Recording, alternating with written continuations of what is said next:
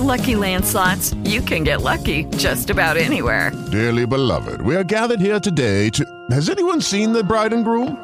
Sorry, sorry, we're here. We were getting lucky in the limo and we lost track of time. No, Lucky Land Casino, with cash prizes that add up quicker than a guest registry. In that case, I pronounce you lucky. Play for free at LuckyLandSlots.com. Daily bonuses are waiting. No purchase necessary. Void where prohibited by law. 18 plus. Terms and conditions apply. See website for details. Bom dia, boa tarde, boa noite, boa madrugada, bom. Olá, meu nome é Felipe Xavier e esse é o Coffee X. Depois de uma maratona de quase um mês e meio falando de Oscar, voltamos à nossa programação normal e hoje eu tô aqui com o segundo episódio de entrevistas do podcast. Se você não sabe mais ou menos o que eu tô falando, se você voltar, tipo, sei lá, os últimos 10 episódios aí do podcast, é só falando de Oscar. E hoje eu tenho a honra de receber aqui um cara que, ó, o cara é baterista, piloto de avião, mas o mais importante nem é esses dois. O cara é amigo de infância, crescemos juntos. Ramon Braga, bem-vindo, Ramon. E aí, Felipe, poxa, um super prazer estar aqui com vocês aí, participando aí do podcast. E realmente, eu acho que de tudo que você falou aí, Felipe, o mais importante foi, foi ser seu amigo mesmo. Foi, foi mais aventura do que ser piloto e baterista junto, viu? é isso aí. Hoje a gente vai comentar um pouco aí sobre a vida e obra de, do Ramon. Enfim, antes de ir pro episódio, escutem aí uma palavrinha dos nossos patrocinadores, que sou eu mesmo.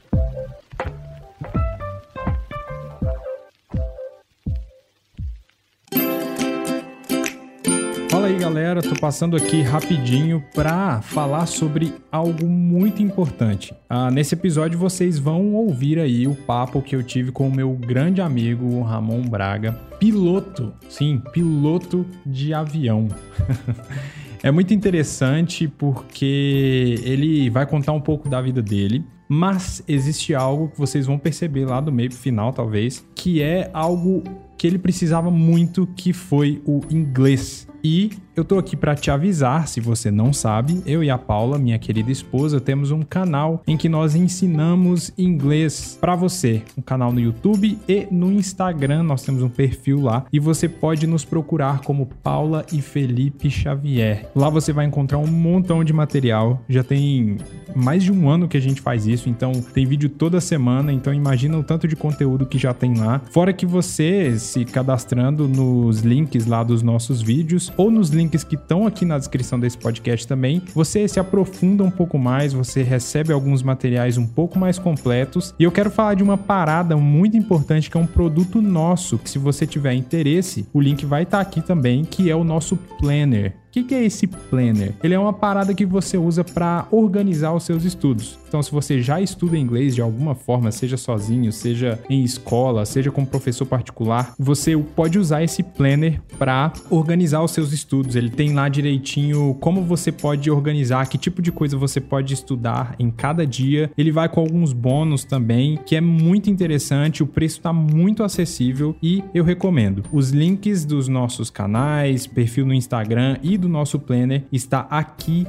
na descrição, então não deixe de conferir, gente. Inglês é básico hoje em dia, vocês vão ver aí no episódio que o Ramon vai falar bem disso. É muito importante para você dar um passo a mais em tudo na sua carreira, para você ter acesso a culturas diferentes, para você poder viajar sem problema nenhum. Então, se liga porque inglês é muito importante, tá? Então agora fique aí com esse episódio sensacional que eu tô trocando uma ideia com o Ramon Braga. Valeu!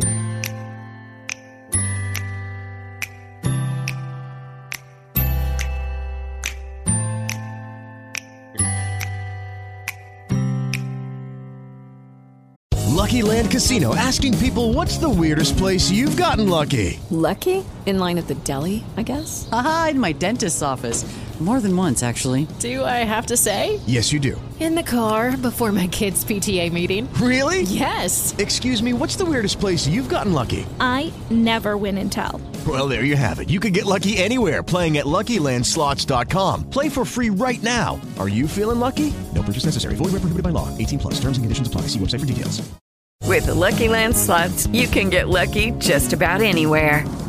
This is your captain speaking. Uh, we've got clear runway and the weather's fine, but we're just going to circle up here a while and uh, get lucky. No, no, nothing like that. It's just these cash prizes add up quick. So I suggest you sit back, keep your tray table upright, and start getting lucky.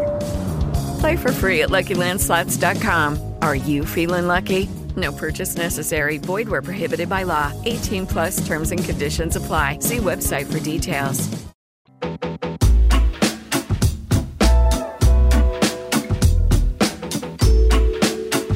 Então vamos lá, vamos começar aqui esse papo. Eu falei aqui que o, eu e o Ramon somos amigos de infância, mas a gente. É, nossa conexão é por família, né? Explica para os nossos ouvintes, Ramon, como é a nossa ligação de família. Nós temos, tipo assim, quase a mesma idade, mas é por uma ligação da sua irmã e do meu tio. Olha, Felipe, essa. Você poderia começar seu podcast com a pergunta mais fácil, né, cara? Porque, poxa, eu acho que nem eu sei me explicar esse negócio direito até hoje.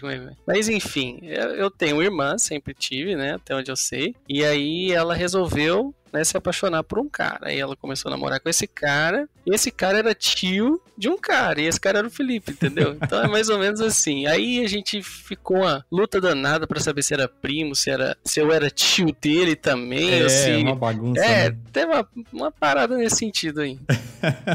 Mas enfim. Mas, mas, então é isso, é, é, importante porque, tipo, a gente se conhece desde criança, né? Porque o meu tio e a sua irmã namoraram por muito tempo, se casaram e tal, hoje tem filhos e tal tal. Então a gente começou, a gente se conheceu, sei lá, com quantos anos de idade? Sei lá, 8, 9, 10? Talvez antes disso, não sei. Acredito que foi por, por essa faixa de idade aí, bem de criança para adolescente, né, cara? É. E, e assim, a gente, quando era criança, a gente. É, nós morávamos em cidades diferentes. Hoje a gente mora em Uberlândia, nós dois. Mas quando a gente era criança, não era assim. Então a gente meio que se via mais em férias, né? E aí, tipo, a parte das férias que eu tava aqui a gente fazia coisas juntos, eu conheço, mas tirando essa parte aí, eu queria que você falasse um pouquinho da sua infância, como que era o Ramon criança, tipo, brincando na escola, como que era esse, esse seu lado aí, antes de virar um, um adolescente prematuro que dirigia e, e enfim, depois um adulto piloto.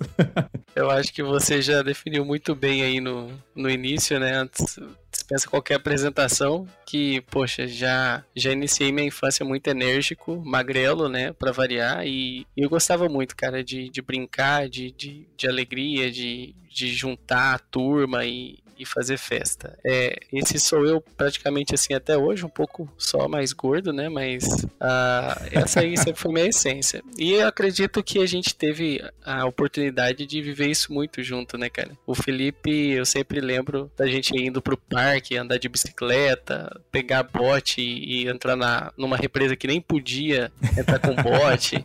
Isso adolescente, então olha, olha a loucura. Mas eu sempre, sempre fui muito ativo, assim, sempre gostei de, de brincar bastante. E sempre gostei de aviões, né? Que é o que resultou no fato de eu ser piloto hoje. Também a carreira musical, né? Em termos de, de música, né? Sempre fui baterista desde antes de alcançar os pés no, nos pedais da bateria, né? Do chimbal e do bumbo. Eu já tentava tocar na igreja com meu pai, sou cristão desde desde criança, né? E o meu pai, como ele é, é, pastor, eu sempre acompanhei ele nas igrejas que ele que ele pastoreava, né? Então, a, tocando bateria e tudo, e desde pequeno sempre foi uma, uma grande paixão também a bateria até hoje é, onde eu pude tocar, aperfeiçoar né? E logo depois, lá na, na, adolescência, quando você também participou muito disso, a gente ia para os ensaios da orquestra junto, né? Que eu toquei, tive a, a oportunidade, né? De aprender mais sobre música e bateria tocando uma orquestra, aperfeiçoei e participei da história dessa orquestra também, né? Pô, que legal, cara. É, é muito doido ver que, tipo, as coisas que a gente faz depois de adulto, né? O reflexo, é, elas são reflexo de várias coisas que a gente teve na infância, né? É, e você falou, tipo, que você sempre week. Curtiu o avião, né? Como que começou, cara? Quantos anos você tinha quando começou, tipo, esse seu interesse? Você lembra bem disso? Eu lembro, Felipe, e o meu pai foi um, um fator muito, muito importante para a realização desse sonho, né? Afinal de contas, ele foi a minha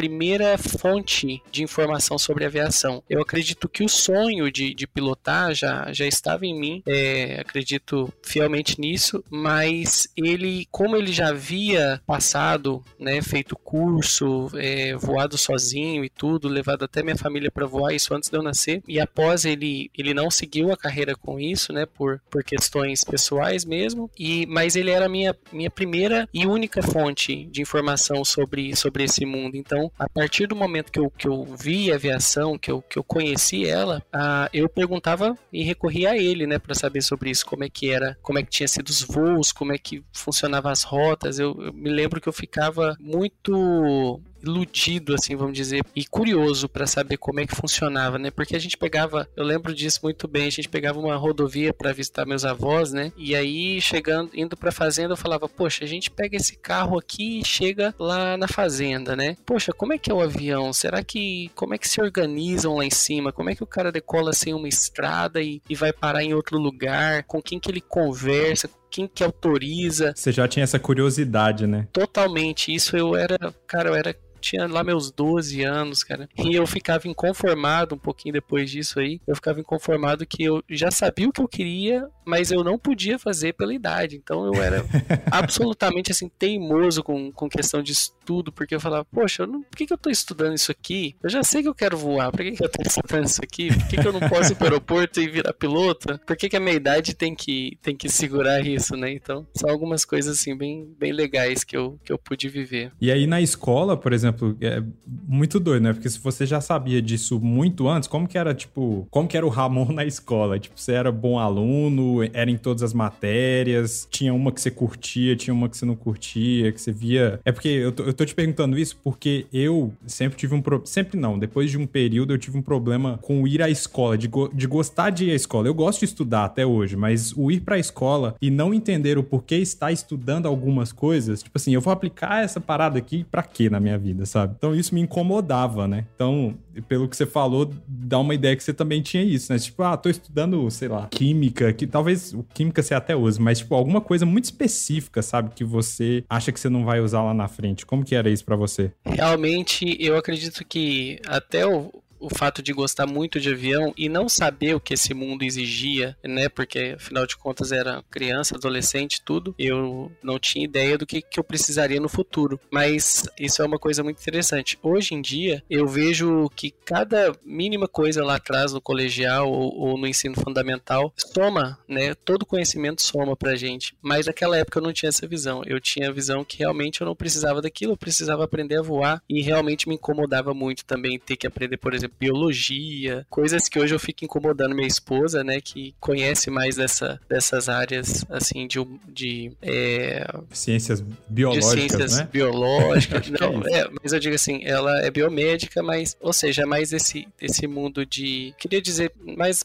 voltado para a área de medicina, não sei, Uhum, nem como uhum. dizer bem. Mas hoje eu fico incomodando ela mais com isso, ah, para saber, né, como é que funciona algumas coisas, tudo que eu realmente tenho curiosidade e não explorei tanto no passado. Mas realmente me incomodava bastante. Matemática, algumas outras matérias eu gostava muito, até hoje gosto e que me ajudam hoje na, na, na, profissão que exerço, né? Não sou muito amigo de calculadora, gosto de fazer as contas mais de cabeça e tudo, tem esse, esse perfilzinho mais de exatas, vamos dizer assim, mas também sempre gostei muito ah, da parte de comunicação e tudo, ah, de conversar, de interagir, de é, vamos dizer assim, um pouco de política, mas não essa política que a gente vive. Uma, uma política de comunicação, de negócios, isso sempre me fascinou, de lidar com pessoas, é, entender problema de pessoas, suprir necessidades, isso, isso me fascina e sempre, desde a escola, sempre foi um, um bom companheiro. Que massa. Eu ainda quero perguntar muita coisa de profissão, mas antes de profissão, vamos por um lado mais leve antes. Eu queria saber o que que você sempre curtiu, assim, de hobby, mas não pode ser avião. O que, que você, tipo, curte fazer para desistir? Tipo assim, curtia fazer, né? E até hoje que você curte fazer, assim, é, na, na questão de, de hobbies mesmo. Sei lá, filme, livro, música, é, exercício físico, qualquer coisa nesse sentido. Olha, Felipe, hobby na minha vida nunca foi escasso. Eu sempre gostei de muita coisa, né? É, sempre gostei de bicicleta na infância, daí abandonava a bicicleta, partia pra, pra área a, musical, pegar um violão, tocar outra coisa, cantar. Na parte de, de filmes, sempre gostei muito do mundo do cinema e da música, né? Então, os filmes de heróis eu sempre gostei bastante, né? Batman, por exemplo, que tá em alta aí esse ano. Nunca, nunca abandonei essa, essa parte, uh, sempre acompanho. Os desenhos animados, né, na era da Pixar e tudo lá, a era a Era do Gelo, ah, esses desenhos que a gente aprendeu a gostar aí na infância e tudo, né? Fez parte da nossa infância. E bem, de esporte, eu já comentei do ciclismo, né? Eu gosto muito, sempre gostei muito, me, chamava muita atenção o tênis. Eu pude começar a aprender um pouco mais aí do ano passado para esse, mas é uma coisa que eu sempre gostei também. E o maior hobby de todos, esse aí ninguém ganha, é simulador de voo. Você pediu para eu não falar de voo, mas acaba voltando, cara, não tem jeito. Simulador de voo é um mundo que sempre me chamou muita atenção. Toda e qualquer pessoa que, que queira aviação é, um, é uma excelente oportunidade instalar um simulador de voo, buscar fazer voos online, porque é uma ferramenta ótima de pesquisa e de aprendizado do mundo da aviação. Você já chega na aviação sabendo muita coisa que, que vai te ajudar lá na frente. E é muito doido porque você hoje você voa provavelmente num simulador que ele é um, um simulador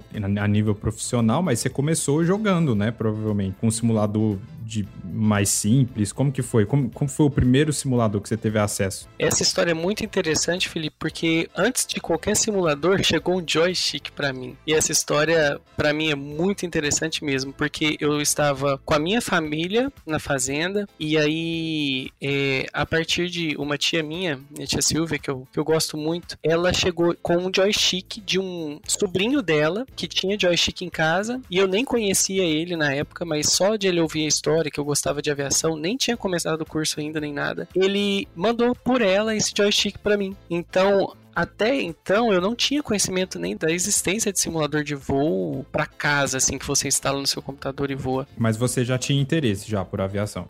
Bastante, desde, isso desde a infância, né? Isso eu tô falando, esse joystick eu fui, fui ganhar ele lá por 2009, por aí. E eu comecei a aviação em 2010, então foi um ano antes praticamente. Eu tava no colegial. E no colegial, quando eu recebi joystick, eu comecei a investigar, né? Poxa, como é que como é que funciona isso e tal, né? E aí fui ver com alguns colegas, tinha até uns que, que já faziam simulação de voo e tudo. Na verdade, um, não era uns, era um. E aí eu tentei a partir dele saber algumas coisas, né? Instalei na época o Flight Simulator 2004, é, foi o primeiro simulador que instalei e, poxa, cara, eu lembro que foi uma emoção muito grande a primeira vez que eu peguei um aviãozinho assim. O, o joystick basicamente é: você põe o joystick, liga o USB no computador, instala o Flight Simulator 2004, escolhe o lugar do mundo que você quer voar e a pista, o cenário, o tempo de voo é tudo real, é tudo como é no mundo mesmo. E aí eu, eu escolhi um avião, lembro direitinho e fiquei muito emocionado quando eu consegui pôr ele na pista, que não é uma coisa muito fácil, mesmo porque não é uma coisa feita para jogar, é, uma, é como o nome diz, simula, né? Então, para quem busca games, essas coisas, não é muito divertido, porque não é um, um jogo, algo que, que você tem missões assim para fazer, mas é uma simulação mesmo do que se faz em um voo real, né? Caraca, que da hora. E aí, a partir daí, você falou que tava no colegial, né? A partir daí, você falou uma coisa que eu fiquei em dúvida. Você falou que, que ganhou o joystick em 2009. 9 e você começou a aviação em 2010, foi isso? Em 2010, ah, tá. exatamente. Tá. E aí você começou já a escola de aviação, foi isso? Isso, foi aos 18 anos, né? Por mais que eu fosse louco para iniciar isso antes. Assim que eu terminei o terceiro colegial, eu procurei o Aeroclube aqui da cidade de Uberlândia, né? Que ele existe até hoje. E aí no Aeroclube eu recebi as instruções, né, de, de como que eu tinha que fazer, o curso teórico, prova médica, né, prova teórica, depois o curso prático, prova prática. Esse foi o primeiro módulo de piloto privado. Depois eu iniciei o curso de piloto comercial, mesma coisa, provas, é, curso teórico, prova teórica, prova física, né? Depois o curso prático, prova prática e cheque prático até completar o, o piloto comercial. Tá, agora você está falando de prova, de teste aí, eu tô pensando aqui, a qual foi a primeira vez que você tirou um, um bagulho desse do chão, cara. Porque, assim, a gente, quando a gente viaja de avião, você acaba, tipo, como passageiro, né? Que é só o que eu conheço. Você, eu já, desde a primeira vez que eu viajei, eu já achava, tipo, aquilo, putz, cara, como isso é possível, saca? E até hoje, assim, quando você tá lá em cima, você fala, cara, é muito doido o jeito que o bagulho funciona e tal. E para você pilotar o negócio, é você que tá tirando ele. Por mais que tenham aparelhos e coisas e afins, mas você é um fator, tipo, essencial ainda pra aviação né? Como que foi para você, tipo, a emoção de conseguir você fazer sozinho? Essa emoção realmente, ela é indescritível, né? A primeira vez que eu fiz o voo solo, ele veio muito antes do que ele deveria vir, na verdade, porque eu tinha que concluir o curso teórico antes de voar, né? E eu não, não me aguentava de vontade de voar, né, cara? E aí eu tentei falar lá no, Aeroclube, falei, poxa, não tem como eu voar antes aí, antes de terminar as aulas e tudo. Eles falaram, você pode buscar, você pode fazer até tantas horas antes, né? Mas depois dessas horas você só pode é, voar, como se diz, preenchendo o seu, seu logbook, né? Que é, que é o nosso diário de bordo, o diário de bordo do avião e o aqui na é, CIV, né? Caderneta individual de voo no Brasil. E aí nessa CIV a gente coloca os, vai lançando os voos que vai somando para nossa carreira, para nossa experiência, né? Eu lembro que eu acho que eu podia voar até 12 ou 20 horas, não me lembro direito, antes de, de ter a prova do, do teórico, que era no fim do curso. Né? Hoje mudou muita coisa, mas naquela época era dessa, dessa forma. E aí, é, fazendo as primeiras horas, obviamente, né? Decolagem e pouso foi por conta do instrutor, eu só acompanhei, né? E lá em cima eu tive a oportunidade de, de voar sozinho e tudo, e sentir, mas para te falar a verdade, naquela época eu acho que eu nem pensava direito como que aquilo voava, Felipe. Eu queria mais era voar mesmo. Talvez isso aí até ajuda, né? Porque se ficar pensando demais, né? Já viu aquele negócio? Ah, se pensar demais, você não casa? Caraca, muito. Aí, nesse, nesse seu primeiro voo aí, o instrutor tirou ele do chão e aí lá em cima você experimentou um pouco. É, é tipo, seu pai tá te ensinando a dirigir, aí ele, ó, pega aqui um pouquinho no volante aqui, só segura o volante só e, e acabou, é isso? Exatamente isso, é, é bem isso. Só que é muito mais tranquilo, por mais incrível que pareça, é você fazer isso no avião do que num carro. Em, em certas condições, né? Igual isso, a gente estava fazendo um voo durante o dia, a gente tinha todo o espaço aéreo ao meu redor disponível, ou seja, eu não tinha, dependendo da rota, você não, você tem que seguir um corredor, você não pode virar simplesmente virar para direita ou esquerda, ou subir ou descer. E esse dia aqui em Uberlândia estava muito tranquilo, não tinha muito tráfego, então a gente praticamente tinha aquela área ali para treinar. Inclusive, era uma área de instrução que a gente separa, que é separada realmente para instrução de voo. E então nessa área, se por exemplo o aluno é, não tem noção nenhuma, que é muito difícil, já pelo menos eu, eu tinha uma noção de simulador, eu sabia como é que virava para direita, esquerda, subia, descida, né? Descia, então que eram coisas básicas. Já tinha feito a iniciação do curso teórico também, que dava bastante base. Então não, a gente não ia fazer nenhuma loucura e o avião é acrobático, então ele leva tempo para ter uma reação, né? Então, basicamente, o que eu fiz foi curvas, essas coisas, e, e como eu disse, acompanhei o pouso de decolagem, né? Que eu podia manter as mãos ali nos comandos, né? Que são duplos, eu tenho tanto um comando para mim, tanto um comando por instrutor instrutor e através disso eu podia acompanhar os movimentos que ele estava fazendo e sentir, né? O avião você tem muito isso de sentir o voo em si, os movimentos, né? Então a gente está numa atmosfera em que o, o avião está interagindo com o ambiente, com o vento, né? Com a, com a temperatura. Então você tem que corrigir também, além de voar para onde você quer, você tem que fazer as correções. Então essas correções eu lembro que já ia sentindo nesse momento ali e aprendendo é, como que era esse, esse mundo de voar. E esse avião que você está falando aí, ele é um avião avião bem menor do que, do que aviões que a gente está acostumado a ver em aeroporto, né?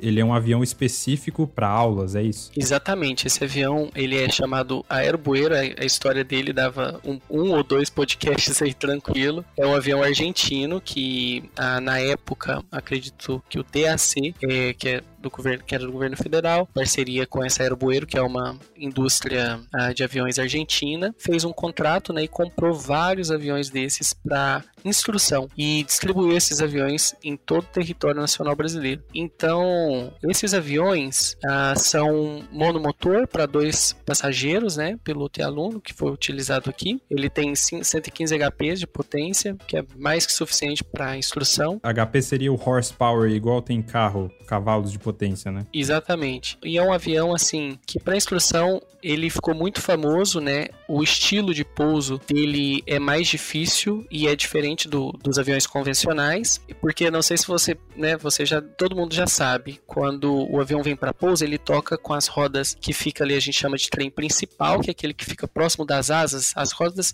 traseiras, vamos dizer assim, né? E depois ele toca com o trem do nariz. Esse avião é o oposto, é aquele aviãozinho que você vê em filme de guerra, em filmes antigos, aquele avião que tem uma rodinha lá atrás na cauda e dois na frente. Então você tem duas formas de pousar esse tipo de avião, você deixa ele em ângulo, né, com, com o nariz mais alto e toca ele, que a gente chama estolado, que ele pousa sem sustentação nenhuma, né, no, tocando as três rodas juntas, ou você toca as duas da frente, vem perdendo velocidade e toca a cauda no final e freia a aeronave. E o contrário do que a aviação hoje utiliza, né, que você toca os de trás primeiro e o da frente depois. Então esse estilo de pouso diferente é muito desafiador para os pilotos, né? É uma aviação que hoje tem praticamente sido exterminada, né? Hoje a gente tem aeronaves como Cessna, é um nome muito famoso, que são aeronaves utilizadas em instrução de voo, que já traz esse conceito de, de pouso normal mesmo, com as duas rodas dos trens principais, depois a, a roda no nariz, né? Mas quem teve a oportunidade, até hoje ainda em alguns aeroclubes, como o de Uberlândia, você pode aprender nessa aviação mais antiga e tudo, você adquirir um, uma boa coordenação, assim, vamos dizer, de, de, de controle de voo por conta desse desafio de voar esse avião.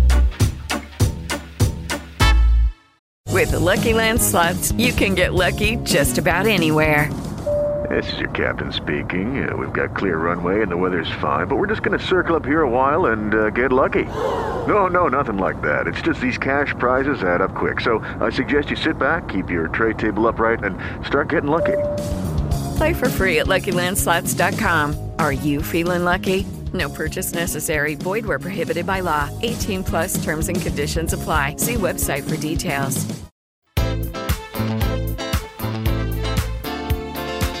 Cara, muito doido. Você vai falando e vai vindo, tipo assim, um monte de pergunta, um monte de dúvida que eu tenho interesse, mas vamos com calma. E aí, beleza, você fez o Aeroclube, e aí depois do Aeroclube, você é formado e você tem o. Tipo, você tira uma carteira e aí você pode trabalhar. Como que funciona aí depois, é, falando de carreira mesmo? Para onde que um piloto vai depois que ele termina o Aeroclube? Que, que, quais são as opções? O mundo da aviação, Felipe, ele é muito abrangente. Então, um piloto, ele pode simplesmente ter a carteira para ele voar seu próprio avião, ou para ele ter a carteira e voar com, com alguém no final de semana, ou simplesmente para ter a carteira e trabalhar com outra coisa, simplesmente quis fazer o curso e conhecer aquele mundo. Já dei instrução de voo, inclusive, para piloto que fez o curso porque tinha medo de voar. Agora você pensa, que loucura que, que vai a finalidade, né? Mas para quem busca fins profissionais, então o, o piloto ele pode ser um piloto agrícola, pode ser um piloto de aviação executiva, piloto de linha aérea, e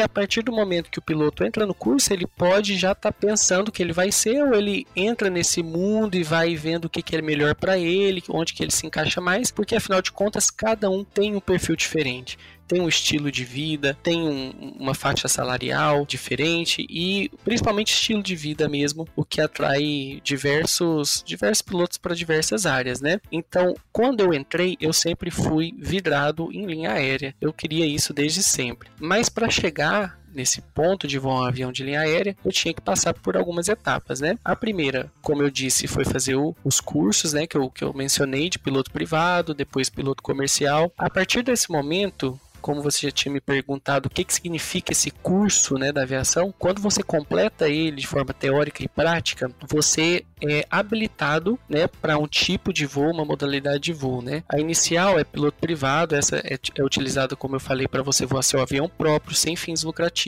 né, para aviação recreativa, e depois vem o piloto comercial. Essa você já pode ser contratado por qualquer empresa, seja natureza privada, né, de linha aérea, qualquer coisa a partir dessa licença de piloto comercial. Então esse foi o primeiro passo. Agora, o que as empresas pediam na época, no meu caso, era a partir de mil horas de voo de experiência. Você sai do curso com 150. Hoje muitas empresas baixaram esse número de horas, não vou entrar em detalhes para quantas, porque varia muito de, do período que elas estão contratando, o que elas estão precisando, a necessidade do mercado. Mas na minha época era mil horas, então eu tinha que correr um trecho voando o que eu podia para conseguir essa experiência e mandar o meu currículo para uma empresa aérea. E, e, essas, essas mil horas, elas podem ser em qualquer, em qualquer avião, qualquer modelo de avião, isso tanto faz. Tem que ser horas de voo, é isso? Exatamente. Essas horas, é, algumas falavam em termos de piloto em comando, tinha que ter mínima de piloto comando X, né, tá, duplo comando até tantas, é, que, que é o tipo de, de voo que você está fazendo, a função que você está desempenhando a bordo. Então, se eu, por exemplo, voava com alguém na época e eu não lançasse como responsável pelo voo, eu poderia estar lançando apenas como copiloto, por exemplo, que contava como duplo comando, né? Ou seja, estava dividindo essa hora com alguém. E se eu fosse sozinho ou se essa pessoa me desse é, esse voo, né, como a minha responsabilidade, lançava para mim como piloto em comando. Então, cada hora dessa,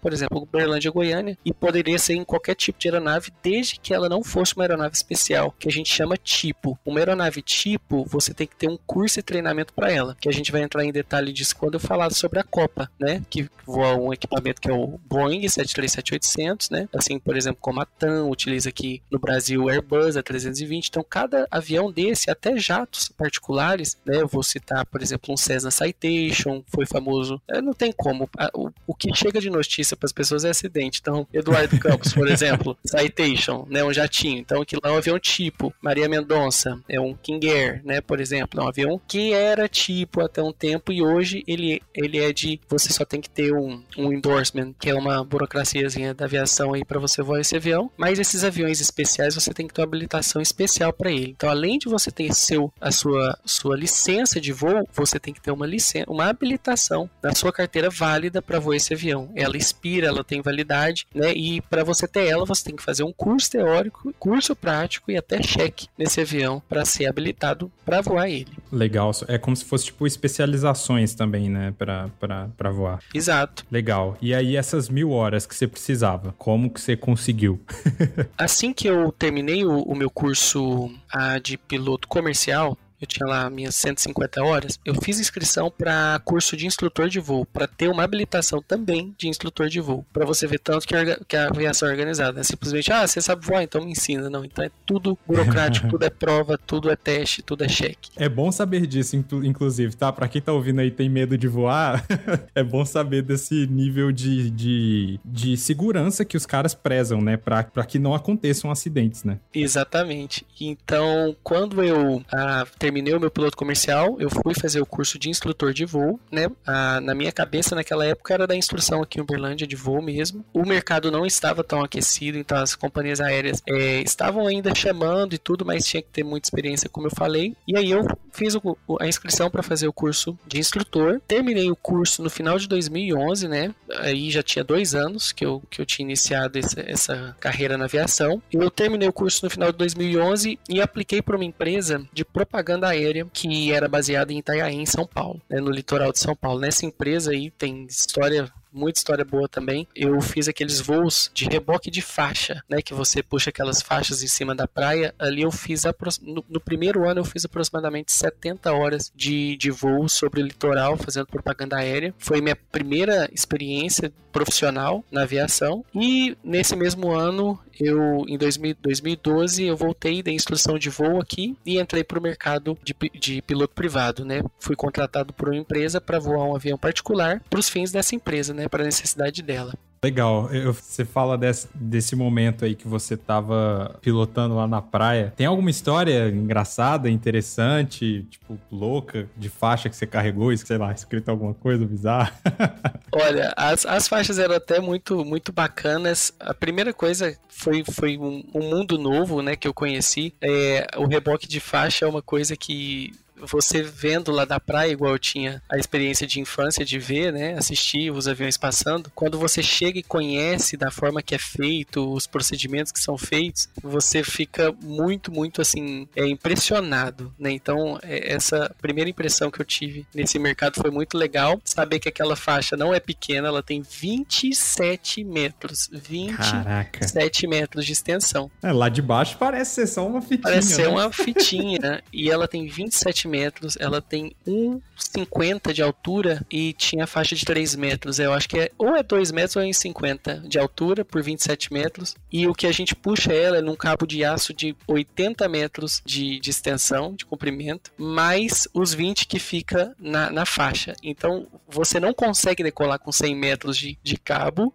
e uma faixa de 27 metros, ao contrário que todo mundo imagina. Ah, esse cara deve decolar e jogar a faixinha lá para fora e passar aqui em cima, né? É, é um procedimento muito complexo, assim, bem, bem inteligente, vamos dizer assim, de fazer. E a gente faz uma pescaria dessa faixa, ela fica estendida na lateral, na faixa gramada do aeroporto. A gente decola com o avião só com um gancho é, dentro da aeronave mesmo e amarrado lá na cauda. A gente faz um, um circuito, né, que é decolar, verifica se os nossos comandos estão ok, voltamos, jogamos esse, esse cabo para fora para ele ficar pendurado atrás do avião. Eles fazem um varal com o cabo de aço da faixa estendido, a gente passa bem baixo, faz uma puxada e esse cabo pega o cabo de aço da faixa e a gente levanta isso. Eu não vou tentar Caraca, explicar isso pontaria, verbalmente, que é muito pontaria. difícil. Você tem que ter pontaria, é isso. Mas quem tiver curiosidade é só colocar aí, é pescaria de faixa na aviação, alguma coisa assim que vai ver o que eu tô falando, que é bem interessante. E de história, bem, já passei alguns perrengues assim com relação a tempo, né? Porque no litoral, ali onde a gente voava, a gente tinha o aeroporto de Itanhaém, que era a base, a, a base aérea de Santos, e depois já não tinha mais pista, ia ser só lá mais pro norte ali do litoral paulista. Então, a gente estava numa aeronave que ela era exclusiva para condições de voo visuais, ou seja, ela não tinha instrumento para de, de, instrumento para precisão de pouso, né, te indicando onde estava a pista, te indicando onde estava o aeroporto, qual distância você estava. Então a gente tinha que estar tá todo momento tem que voar no olho. Isso, tinha que estar tá todo momento ali em condições visuais. E o litoral ele tem uma, uma condição de tempo um pouco adversa. Ele, ele muda a, de, de sol para chuva muito rápido. Ele, ele muda de aberto para fechado muito rápido. Às vezes as nuvens estão estacionadas ali no, na, na serra, né? E do nada o vento vira e para você voltar para o aeroporto é uns 40 minutos, uma hora, às vezes porque você tá com a faixa atrás te segurando, né? Então, assim, você tem que calcular e pensar tudo na frente, porque em 40 minutos, você sabe que é, é muito tempo para né, tipo, para virar o tempo de, de sol para chuva e fechar Sim. a visibilidade. Então, se aquilo ali vem do, da terra para o mar, ela te fecha no mar. Então, tem que realmente ser bastante é, atento. E a gente tinha uma equipe bem legal também que ficava em solo monitorando tudo isso e avisava pra gente. Mas uma das vezes, é, esse tempo virou bem rápido. Eu tentei voltar para Itanhaém, chegou no meio do caminho, Itanhaém fechou, ninguém conseguia pousar. Voltamos todos. e, e isso não é um piloto Lá eram mais de nove aeronaves. E então virava aquela fila de galera. Oh, volta, volta, volta. E quem era o primeiro virou o último agora e vai para Santos. E chega lá e joga essa faixa e pousa rápido, não sei o que. Então, é, esse dia foi, foi muito fantástico. E raio caindo para todo lado. Caraca. E fica na memória assim, mas no dia as pernas tremiam bastante. Depois vira história, é maravilhoso, né? Mas Aí é na é hora... perfeito. mas tinha, era muito interessante ver assim as pessoas de cima ali na praia, né? Enquanto a gente estava trabalhando, tava ali para trabalhar, a galera pegando trânsito ali na, na serra ali de São Paulo e tudo. Todas essas coisas que, que os mineiros uh, foram, quem já foi pra praia, assim, pegar um trânsito e tudo, pega uma vez no ano, vamos dizer assim. A gente ficava vendo aquilo todo dia. A galera quatro horas ali no trânsito e a gente voando do lado, vendo. Então, era uma experiência bem, bem legal. Cara, maravilhoso, maravilhoso. É... Então, depois disso, você virou piloto é, é, privado, né? Você trabalhou para uma uma, pra uma empresa. E aí depois, o que que aconteceu depois dessa empresa? Então, então eu voltei para cá, né, para Uberlândia, dei instrução de voo, entrei para essa empresa que você falou, fiquei até 2018 voando, né? Nesse período eu, eu fiz administração de empresas, né? Que eu tinha bastante interesse. Fiz administração de empresas de 2012 e 2016 aqui em Uberlândia, mesmo voando na aviação executiva, né? A gente tinha falado aquela hora sobre, ah, o que, que é a cabeça de um piloto quando entra no curso, o que, que ele quer fazer. Então a aviação, por mais que eu queria aviação de linha aérea, é, a aviação executiva estava muito interessante para mim, porque eu, eu estava em casa, estava em Uberlândia, o avião era baseado aqui, ou seja, os voos saíam e voltavam para cá, e eu podia fazer essa, essa faculdade, conseguir fazer até presencialmente. E isso foi até 2018. Casei também nesse período, em 2017. Em 2018 eu já tinha feito tudo que eu precisava, eu tinha minhas horas de voo, já estava lá com 1.700 horas nesse período, de 2012 a 2018. Já, já tinha minhas 1.700 horas, estava casado,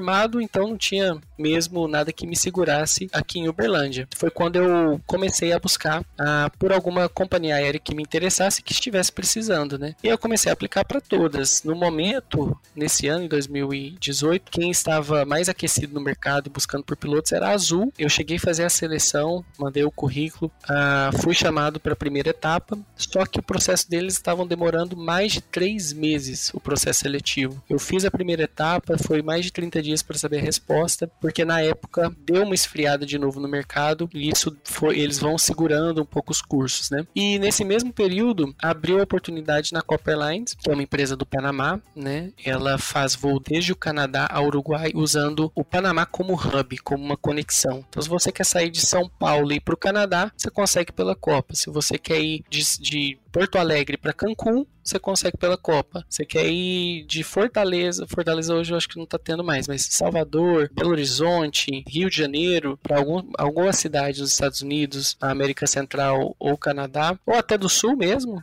Uh, você pode utilizar a Copper Lines passando pelo Panamá fazendo a conexão lá. E aí eu descobri essa empresa, ela voava um avião que eu sempre quis voar, que é o Boeing 737-800, né? Aqui no Brasil a Gol opera esse avião, mas a Gol não tinha nem previsão de chamar e eu era um tipo de avião que eu sempre quis voar, mas agora com, com uma questão especial que era operar em aeroportos tão tão diferentes, diversificados ao redor aí das Américas, né? Afinal de contas, a gente podia operar lá desde o gelo até vulcões na América Central, isso era muito bacana. Então eu apliquei para a Copa em 2018, eles pediam o um nível de inglês, né? Ah, a gente, essa parte você participa, né? Que eu fiz um, um intensivão contigo lá para minha entrevista de emprego e tudo. Eles pediam um nível de inglês certificado, né? Que a gente na aviação também tem um, um registro de nível é, de inglês que a gente chama de ICAO. E aí eles pediam esse nível de de ICAO, pedia a experiência mínima de mil horas de voo. Eu apliquei, eles me chamaram para entrevista. Foi muito rápido e complexo esse período de entrevista e, e seleção, mas ao final eu consegui ingressar na, na, empresa. Foi muito rápido, eu já, em praticamente uma semana, eu já estava fazendo treinamento da empresa, que se estendeu aí por uns seis meses. E aí, finalmente, realizei o, o tão, tão sonhado ato de voar o 737-800, né? Minha primeira rota foi do Panamá até Porto Alegre, foi meu primeiro voo, durou cerca de umas 7 horas de voo no 737-800 e aí eu volto para aquela pergunta que você fez no início: como é que é a sensação de tirar esse negócio do chão?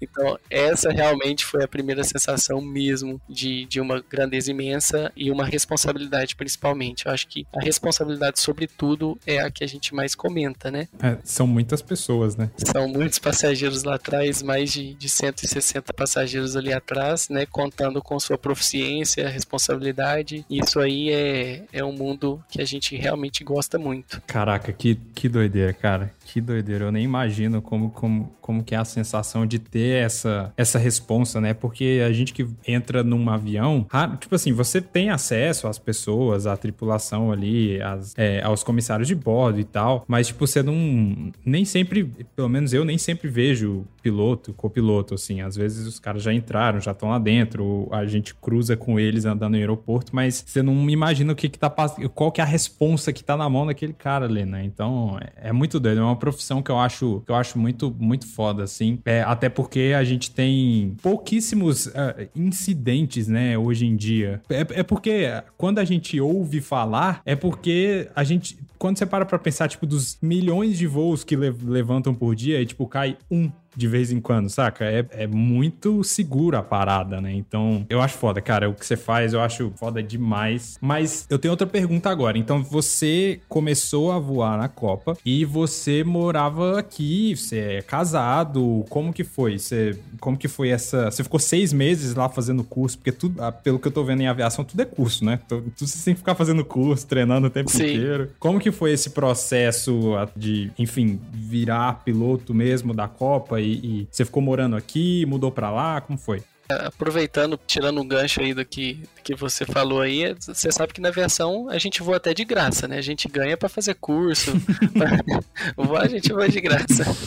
Mas esse período de, de mudança para o Panamá, ah, eu já estava casado, né? Eu e a Isabela morávamos aqui em Uberlândia. E aí, quando eu fui fazer o curso, inicialmente eu fui sozinho. A empresa é, inicialmente colocou a gente em um hotel lá na cidade, levava a gente, buscava para fazer todo esse curso. Inicialmente foi um curso dentro de sala de aula mesmo, ele durou aí cerca de uns 30 dias, aí no final teve uma prova. É, isso, isso, na verdade, foi um, um um curso extra, né? Nem, nem era obrigatório para aviação, mas era uma, um adicional que a, que a empresa quis dar pra gente. Então, por um período aí de uns 30, 60 dias mais ou menos, eu fiquei morando nesse hotel e tudo, né? A Isabela ia me visitar esporadicamente e eu vinha para cá também pro Brasil visitar a família e ela esporadicamente, né? Ficava um período de 4, 5 dias aqui e voltava para lá para terminar esse curso. E aí, logo, logo, assim que eu ingressei pro treinamento sério, vamos dizer assim, que é o simulador de voo, né? É, a gente chama de caixa de fazer louco, que é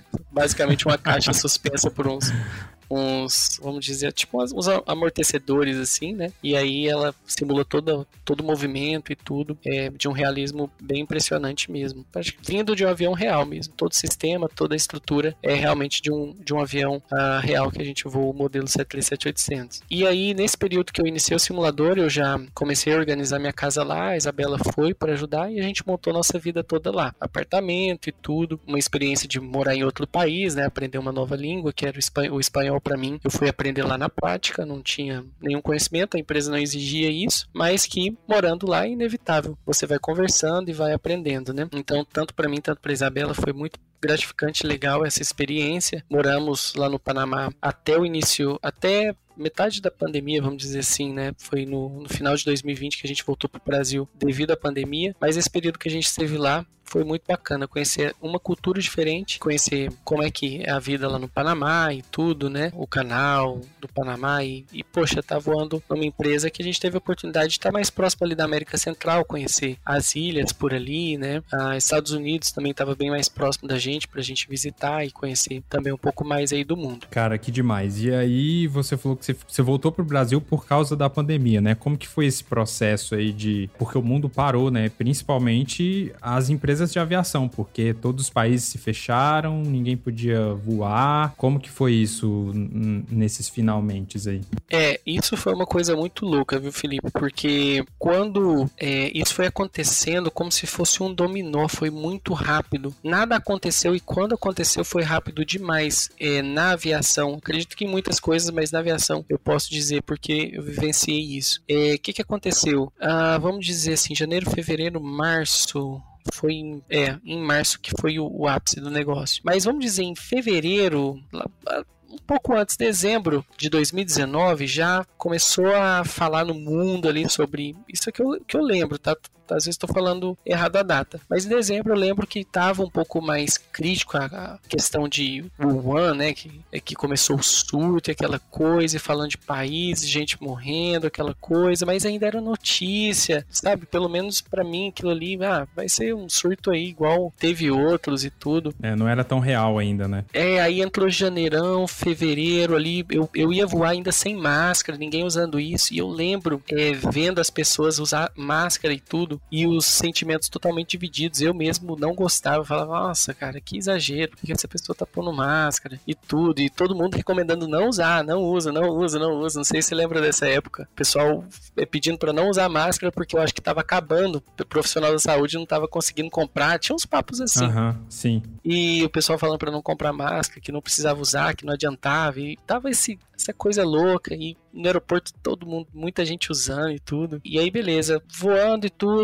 dali a pouco em março, eu se foi quando eu acho que caiu a ficha mesmo. Eu fui para o aeroporto, levantei umas quatro e pouca da manhã e preparei, preparei, pus uniforme, tudo e preparei documentação e tal. Fui, vamos, busca a gente lá, passou em casa, tô indo pro aeroporto estudando e tal, não sei o que. Cheguei no aeroporto, tô aguardando sair as informações, né, os documentos do meu voo para eu imprimir, tudo e pra aeronave. E não chega documento, não chega documento, não chega documento, não chega documento. Passou do tempo que, que deveria chegar essa documentação para eu estar na aeronave pronto já e não chegou fui até o balcão, né, da empresa, falei, o que está acontecendo? Não chegou a documentação? Ah, comandante, seu voo foi cancelado, era para Miami. Seu voo foi cancelado e tudo. O senhor pode voltar para casa, a gente coloca de reserva caso tenha algum outro voo aí que ninguém possa vir e tudo, a gente aciona. Desse jeito, foi o primeiro voo na empresa que eu participei de um cancelamento assim que eu estava para voar e, cancelou devido à pandemia, por restrições. E aí, depois disso, foi cancelamento atrás de cancelamento. Eh, os países com, começaram a restringir mesmo, começou aquela loucura e não voei mais. Depois disso, é, os voos foram todos cancelados. O Panamá restringiu a saída e entrada uh, de turistas é, para você ir. Você só podia sair do país agora. Para entrar, você tinha que ser alguém de lá e para sair tinha que ter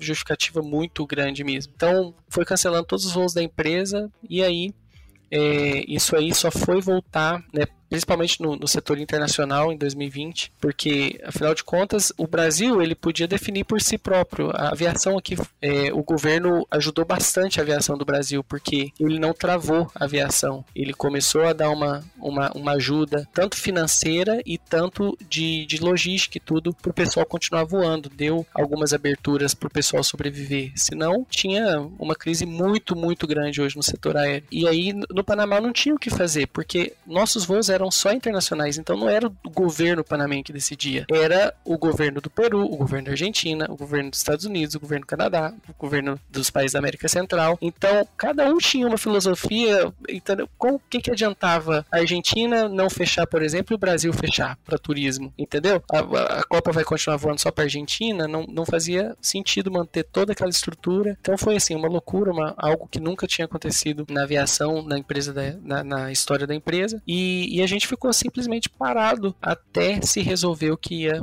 o que ia fazer, né? Então abriu é, licenças, abriu pedido de saída voluntário da empresa e começou todo um processo para superar essa, essa pandemia, né? Algo que graças a Deus hoje já voltou ao normal. Pô, que caraca, que a, a pandemia, ela é lógico que todo mundo sentiu, né? Mas eu acho que a aviação foi um dos foi um dos setores que mais foi impactado, né? Porque como você falou, né? Não dependia só de um país. Enfim, os países estão se fechando até tipo tipo, aqui no Brasil, por exemplo, tinha praticamente estado, né, que não tava podendo ter voo dependendo para onde é, para onde era, às vezes estava com um surto maior em um do que o outro. É, e mudou tudo, né? Mudou as regras, mudou absolutamente tudo. Até hoje, por exemplo, para voar, dependendo para onde você tá indo, você tem que ter teste, tem que ter comprovante de vacina, tem que ter um monte de coisa. Então mudou a estrutura inteira, né? Então, enfim, eu acho que vai ter, né, um momento aí é, antes e, e pós-pandemia que a gente simplesmente mudou. Eu acho que virou uma chavinha assim no, no mundo e a gente tá vivendo outro momento. Por mais que as coisas é, estão gradativamente voltando ao normal, eu não sei se vai voltar 100% assim ao normal, né? Acho que é, mudou muito. A nossa cabeça mudou muito, né? Acho que eu não gosto mais de. Nunca gostei, porque eu já sou um senhor de idade há muito tempo, mas nunca gostei de muvuca, agora menos ainda. então, é, mudou tudo, cara. Mudou tudo. Mas, cara, é isso, putz, foi bom demais falar com você, mas e agora? É, como que tá a sua vida agora? Planos para o futuro? Você, consegue falar aqui ou ainda tá nublado o futuro aí? Então, Felipe, aproveitando a oportunidade, né? Então, após é, esse momento de pandemia, eu pude é, voltar aqui para o Brasil e, e, praticar um pouco uh, do, do lado empresarial, assim, da minha vida, né? A gente participou aqui em Uberlândia da inauguração do, do Aeroin, né? Do, do hotel que os meus pais construíram já desde um bom tempo. E, assim, foi uma experiência, tá, está sendo uma experiência, né? Muito, muito bacana também, nesses últimos dois anos. E agora né, já com, com o hotel aqui basicamente formado, com os fundamentos da empresa já, já todos estruturados e tudo, é, eu já posso, né, retornar, fazer aquilo que eu gosto e acredito que nos, nos próximos meses aí a gente possa voltar a conversar um pouco aí para falar como é que tá sendo a aviação e tudo. Tudo indica que logo eu, eu tô de volta aí aos ares. Maravilha, cara. Cara, eu quero te agradecer imensamente por gastar esta, essa horinha aí comigo para responder as minhas perguntas perguntas e eu acredito que a galera vai, vai curtir muito o papo, porque é um universo que as pessoas comuns não conhecem tanto, né? Eu não conhecia tanto, a, não ser o meu contato com você, então eu conheço muito pouco da aviação e é, é um, é um mercado muito, muito incrível. Assim, é, é, é, você vê como o mundo briga tanto por tantas coisas, mas parece que a aviação é um negócio que, tipo, oh, funcionou. Parece que os, a, os países conversam, todo mundo estabeleceu uma regra que funciona, né? Então, é, eu acho muito doido. Exatamente. A aviação é, nesse, nesse quesito, é, o, o mundo teve que, que aprender, né? Porque é uma coisa que chama muita atenção, né? Eu lembro que no início do podcast você falou ah, sobre a questão de, de acidentes, né? Que são muito poucos e realmente são, porque ela sempre, se, se existe um acidente, ele nunca vai ser em vão. Ele vai ser estudado, ele vai ser investigado, não com a finalidade de encontrar culpados, né? Mas encontrar os erros e os erros eles têm que ser extinguidos. Então essa filosofia ela serve para muita coisa da minha vida, me ajuda em muita coisa da minha vida e na aviação ela é, é, fundamental e faz muito efeito mesmo em termos de segurança, né? Por isso que a gente pode voar aí tranquilo e não, não ficar se preocupando com isso não. E eu queria aproveitar o momento aí para te agradecer também por por esse tempo aí que você é, abriu, né? Por esse espaço também, junto aí com a Paulinha e tudo, porque é, é, até engraçado, mas é difícil a gente falar tanto de história e tudo de aviação sem ficar entrando tanto em, em acidente, em coisa, e isso aí foi inédito. isso aí foi inédito, eu esperava muito. Né? Você já viu, né, Felipe? Quando, quando você senta assim para conversar com alguém de, de, piloto, nossa, mas você não tem medo, não? É. Já, nossa, mas não é perigoso, não? Nossa, e aquele acidente de fulano? Fulano e tudo. Então, to toda conversa de aviação, assim, para público, que a gente não precisa ficar entrando tanto nesses quesitos e a gente vê que é um mundo que tem muita coisa para explorar além disso, é muito bacana e muito gratificante. Te agradeço muito aí por esse espaço, cara. Cara, valeu demais. E, bom, queria agradecer aos ouvintes aí do Coffee X que ficaram com a gente até aqui. Deixa as suas, os seus comentários aí no nosso post do Instagram pro Ramon. É, se ele não responder, eu pergunto para ele, respondo para vocês aqui. Qualquer curiosidade que vocês vocês tiverem. E se vocês curtiram, é, comentem aí para ele voltar e a gente fala de outras coisas, entra em outras histórias. Eu tenho certeza que o Ramon deve ter um milhão de histórias de, de, de voo aí, de coisa para contar que não dá para falar só em uma hora. Sem dúvida. Então é isso, Ramon, de novo, obrigado. Ouvintes, comentem, mandem aí pros seus amigos, para quem curte o papo e até a próxima. Valeu!